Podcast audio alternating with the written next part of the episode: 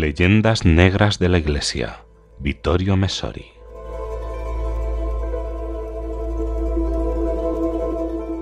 El verano propicia las relecturas, sobre todo las de los textos clásicos.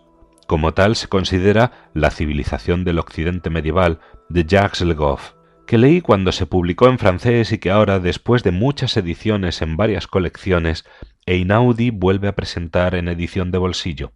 Aprovecho este día de verano para darle un repaso. Entre los medievalistas laicos, de Goff es uno de los santones, pero no es ajeno a las gafes, la más clamorosa de las cuales es la del asesoramiento histórico para la adaptación cinematográfica de El nombre de la rosa de Humberto Eco, quien tuvo que admitir que su Edad Media, la del libro, era históricamente más exacta que la reflejada en imágenes con el consejo científico de este tan homenajeado profesor francés. Pero Legoff también es autor de El nacimiento del purgatorio, obra que a pesar de su apariencia severamente académica hay que tomar con pinzas y está plagada de un deseo iconoclasta, si bien hábilmente enmascarado, hacia la pastoral y sobre todo el dogma católicos. Volvamos a La civilización del occidente medieval, donde tampoco faltan perspectivas sectarias o más bien falsedades propiamente dichas. Por ejemplo, en las páginas 102 y 103 de la última edición italiana dice así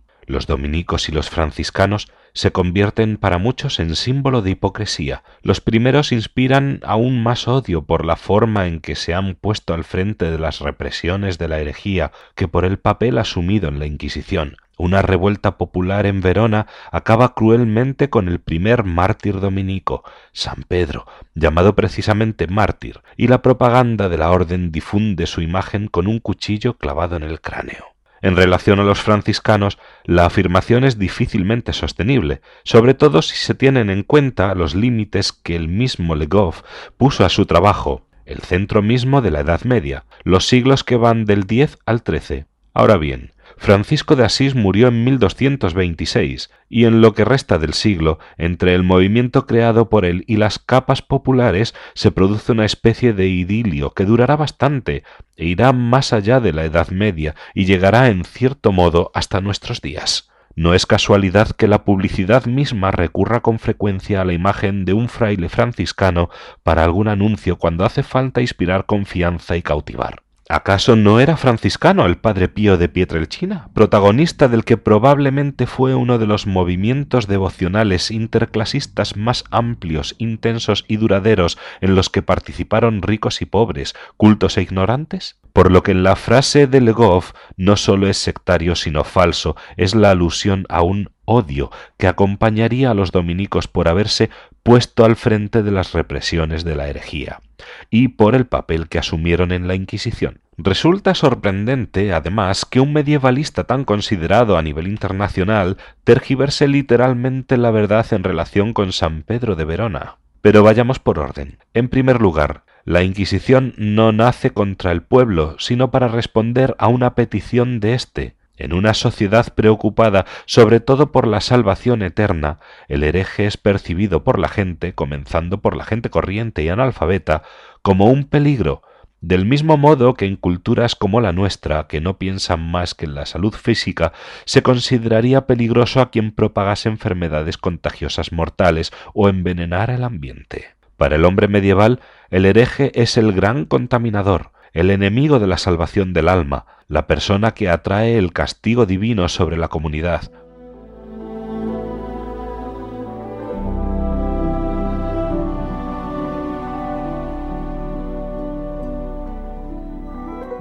Por lo tanto, y tal como confirman todas las fuentes, el dominico que llega para aislarlo y neutralizarlo no se ve rodeado de odio, sino que es recibido con alivio y acompañado por la solidaridad popular. Entre las deformaciones más vistosas de cierta historiografía está la imagen de un pueblo que gime bajo la opresión de la Inquisición y espera con ansia la ocasión de liberarse de ella. Pero ocurre justamente lo contrario. Si a veces la gente se muestra intolerante con el tribunal, no es porque sea opresivo, sino todo lo contrario, porque es demasiado tolerante con personas como los herejes, que si hemos de atender a la vox populi, no merecen las garantías y la clemencia de la que los dominicos hacen gala.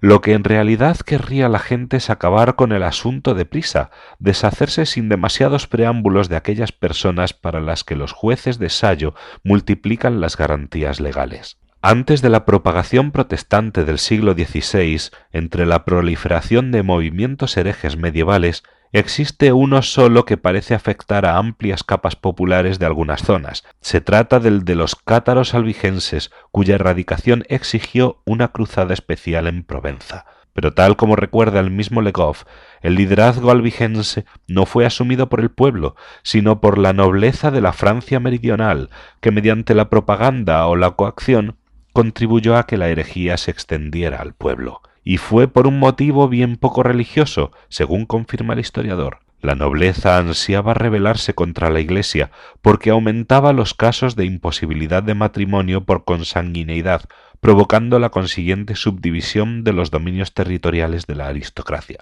En una palabra, lo que querían era casarse en familia para no desprenderse de sus bienes. Pero volvamos al párrafo sacado de La civilización del Occidente medieval. Una revuelta popular en Verona acaba cruelmente con el primer mártir dominico, San Pedro, llamado precisamente mártir, y la propaganda de la orden difunde su imagen con un cuchillo clavado en el cráneo. Dice textualmente Legoff.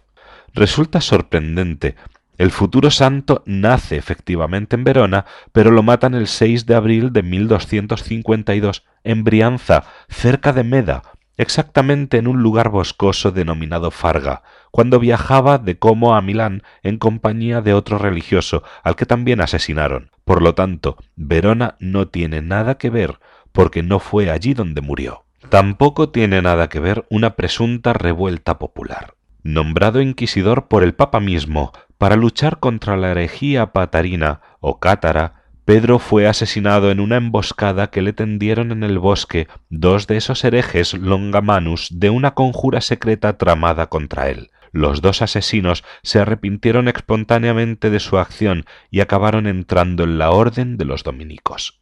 Esta conversión fue determinada, entre otras cosas, por la reacción popular al homicidio, Precisamente el pueblo que, según Legoff, se habría sublevado para acabar cruelmente con el malvado inquisidor, le tributa de inmediato uno de los más extraordinarios triunfos de devoción que recuerde la historia de la santidad.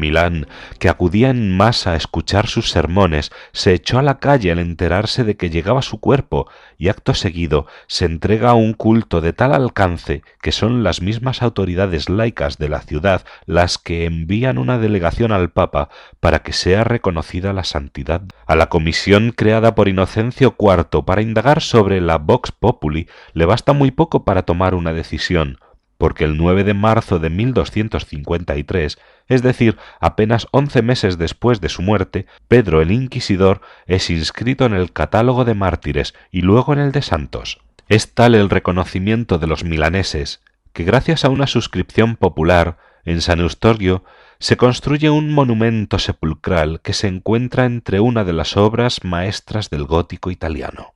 En cuanto a la imagen, con un cuchillo clavado en el cráneo, como dice Legoff, se puede decir que todas las crónicas contemporáneas refieren que Pedro fue asesinado precisamente con un golpe de falcastro, nombre que le dan los documentos antiguos al arma parecida a una guadaña que se encuentra clavada en mitad de la cabeza. Nada tiene que ver, pues, la propaganda. Se trata simplemente del respeto a una realidad histórica. Vladimir J. Kudelka, historiador dominico contemporáneo, escribió No debemos maravillarnos si en los historiadores modernos encontramos afirmaciones falsas sobre este santo. No, no nos maravillamos. Sabemos muy bien que San Pedro Mártir está ligado a la palabra inquisidor, que parece justificar todo tipo de imprecisiones históricas.